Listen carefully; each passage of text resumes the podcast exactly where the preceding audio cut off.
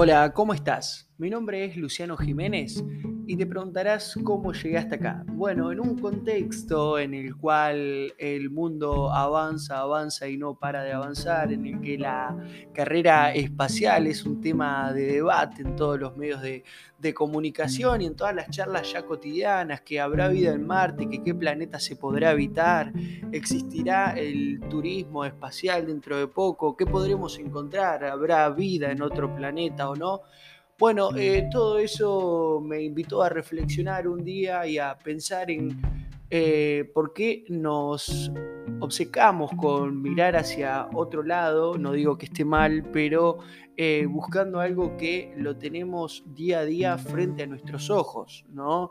lo que tenemos en este planeta Tierra, en este lugar que vivimos, habitamos, que tan, tan maravilloso es, desde la flora, la fauna, la biodiversidad, los paisajes, eh, todos los terrenos, todos los lugares por conocer, todos los lugares por disfrutar de manera consciente, bueno, me empujaron un poco a, crear este podcast de conciencia ambiental, este podcast en el cual eh, durante un ratito, durante media hora, todos los jueves, semana tras semana, eh, vamos a ir hablando no solamente de las problemáticas que lamentablemente tenemos que sufrir en el día a día, sino también ver eh, todo lo que tenemos disponible acá para nosotros, para vivir, para disfrutar eh, y para bueno, seguir, seguir eh, haciendo que este planeta crezca de la manera más sana posible.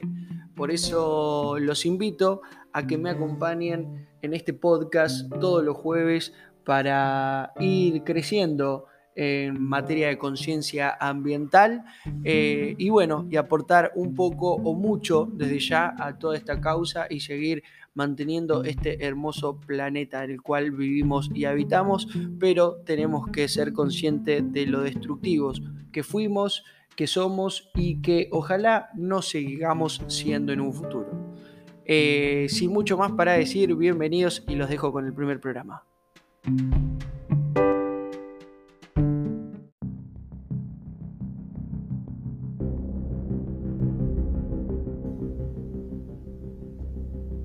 Buenas tardes, bienvenidos. Esto es Media Hora Ambiental. Mi nombre es Luciano Jiménez y todos los jueves voy a estar presentando distintas problemáticas a atender y resolver en materia de medio ambiente.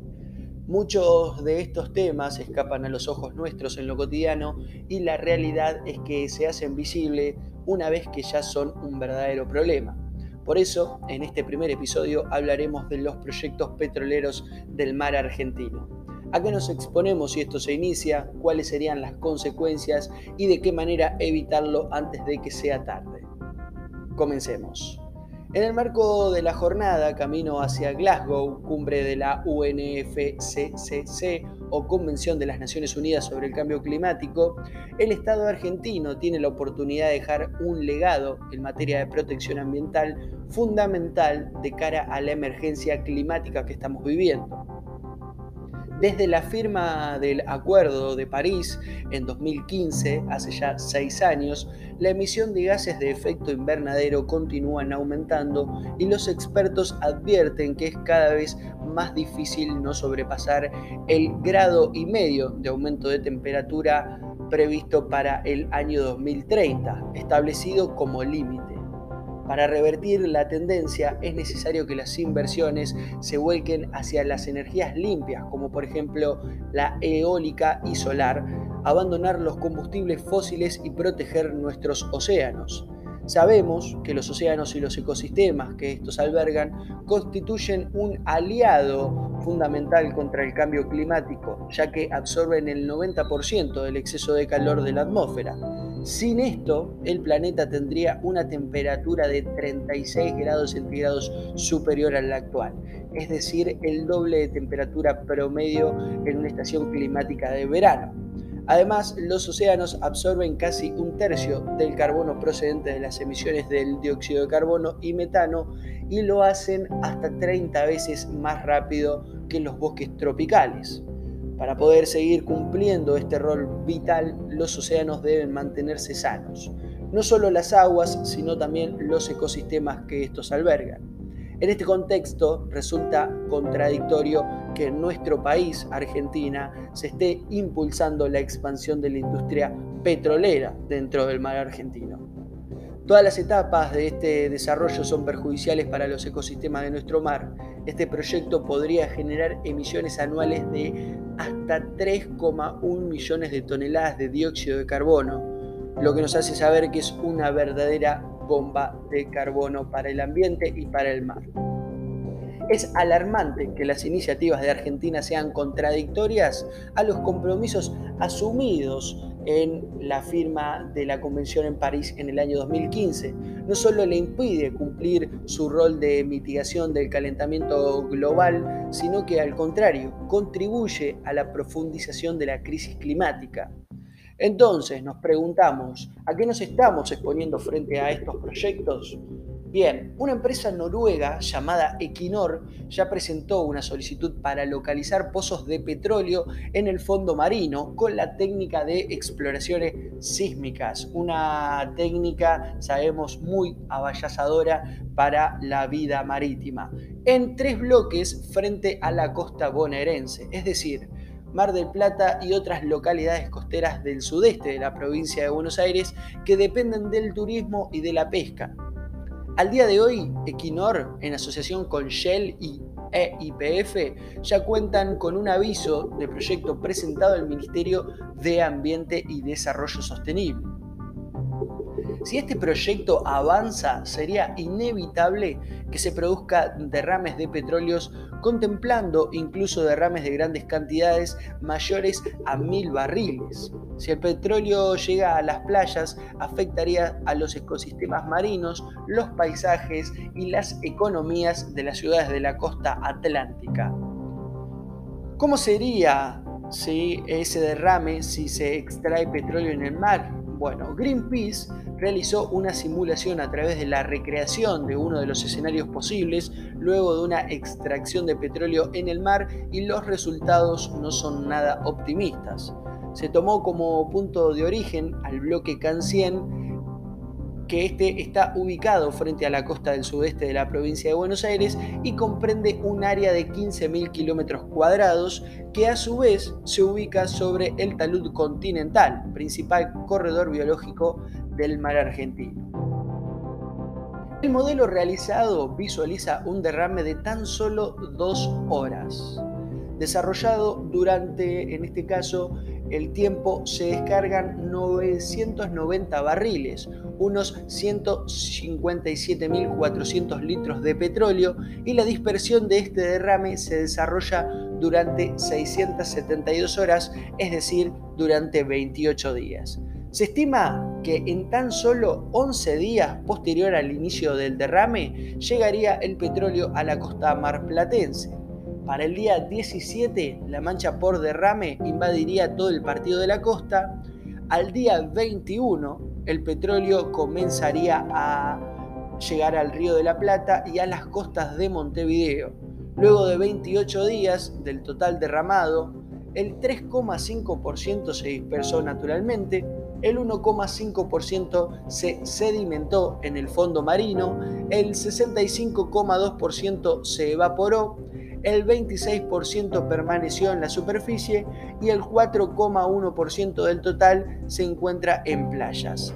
Asimismo, podemos aclarar en este último ítem que el 0,2% eh, queda en la costa de la provincia de Buenos Aires, mientras que el 3,9% restante en la costa de la República Oriental del Uruguay. ¿Habría manera de contener el derrame?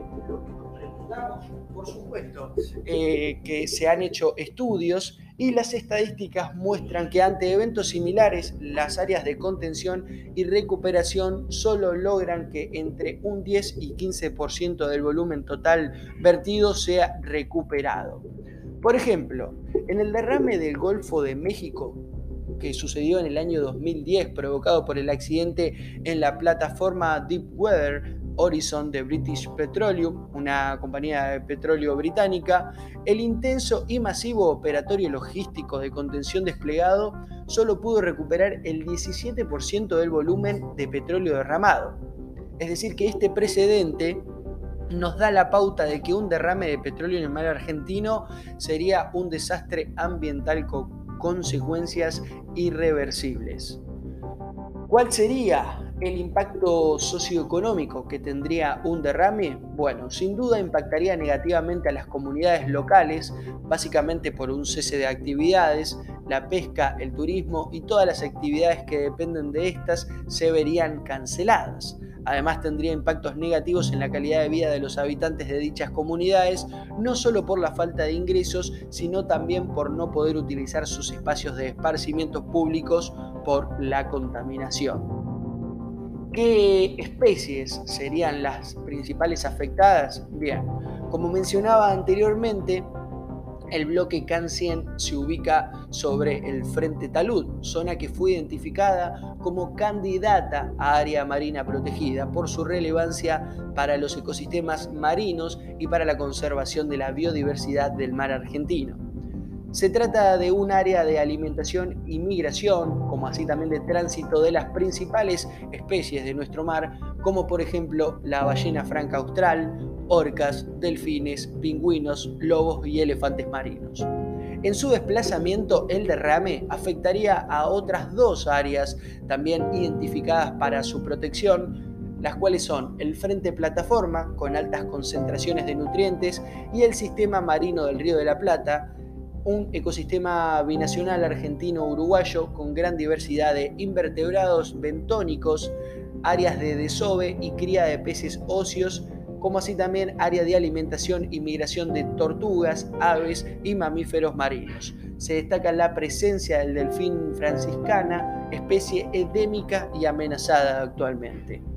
En cuanto a las zonas ya protegidas, costeras afectadas en este hipotético derrame, podemos mencionar en Argentina la Reserva Natural Provincial Restina del Faro, la Reserva Natural Provincial Puerto de Mar del Plata, la Reserva Natural de la Defensa Campo Mar Chiquita, la Reserva Natural Provincial Mar Chiquita, Reserva de Biosfera Parque Atlántico Mar Chiquita, pertenece a la UNESCO, Reserva Natural Municipal Faro Querandí, el Refugio de Vida Silvestre Bahía San Borombón, Parque Nacional Campos del Tuyú, Reserva Natural de Objetivo Definido Rincón de Ajó y la Reserva Natural Municipal Punta Raza.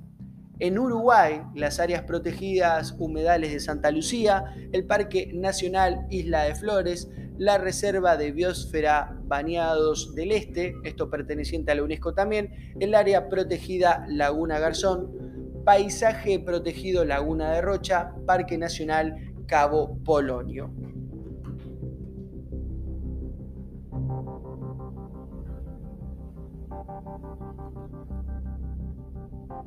¿Por qué es importante que estos proyectos no avancen? ¿Por qué hacemos hincapié a que esto solamente quede en un proyecto y por suerte no continúe como tal?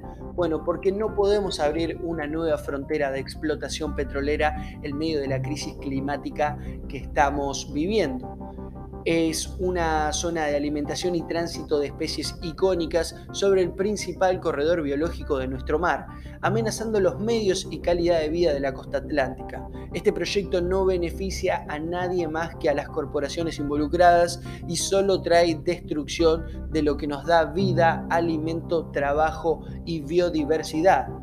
Estamos en un punto de inflexión de la historia. Debemos aumentar la ambición climática y las políticas de estados que regulan las actividades económicas y extractivas deben priorizar la protección ambiental y de nuestro patrimonio natural como el mar argentino. Debemos reducir drásticamente nuestra dependencia de los combustibles fósiles y redireccionar inversiones y subsidios hacia la búsqueda de energías renovables y también hacia la búsqueda de un modelo productivo que no nos empuje hacia el colapso ecológico. Nuestra vida depende de océanos sanos. Eh, ustedes se preguntarán cómo puedo ayudar, cómo puedo hacer para que esto no continúe. Bueno, el cómo poder ayudar es muy simple corriendo la voz, concientizando, dando a conocer a este tipo de proyectos en lo cotidiano a la gente de tu alrededor, a tus amigos, a tu familia y además simplemente firmando a través de Greenpeace como por ejemplo en este caso, en este proyecto, accediendo a la web oficial de Greenpeace, van a poder ver eh, la petición para poder firmar, que al día de hoy cuenta con 91.481 firmas de los más de 40 millones de personas que somos en este país únicamente. También sepan que es importante la participación no solo de los argentinos, sino de cualquier persona en el mundo que se haga eco de esto. Bien, así que bueno, esto fue el primer programa de media hora ambiental. Espero haber aportado un poco al despertar de la conciencia ambiental en cada uno de los que escuchó este podcast y los espero el próximo jueves para seguir aumentando el compromiso. Mi nombre es Luciano Jiménez y te invito a que me sigas en arroba usm.contenidos en Instagram, donde vas a encontrar el resumen de todos los podcasts y los lugares donde con una simple firma podés ayudar mucho, mucho, muchísimo a eh, todas las causas y todos los temas importantes en lo que refieren al medio ambiente. Eh, te deseo que tengas un gran día, hasta el próximo jueves y que tengas muy buenas tardes.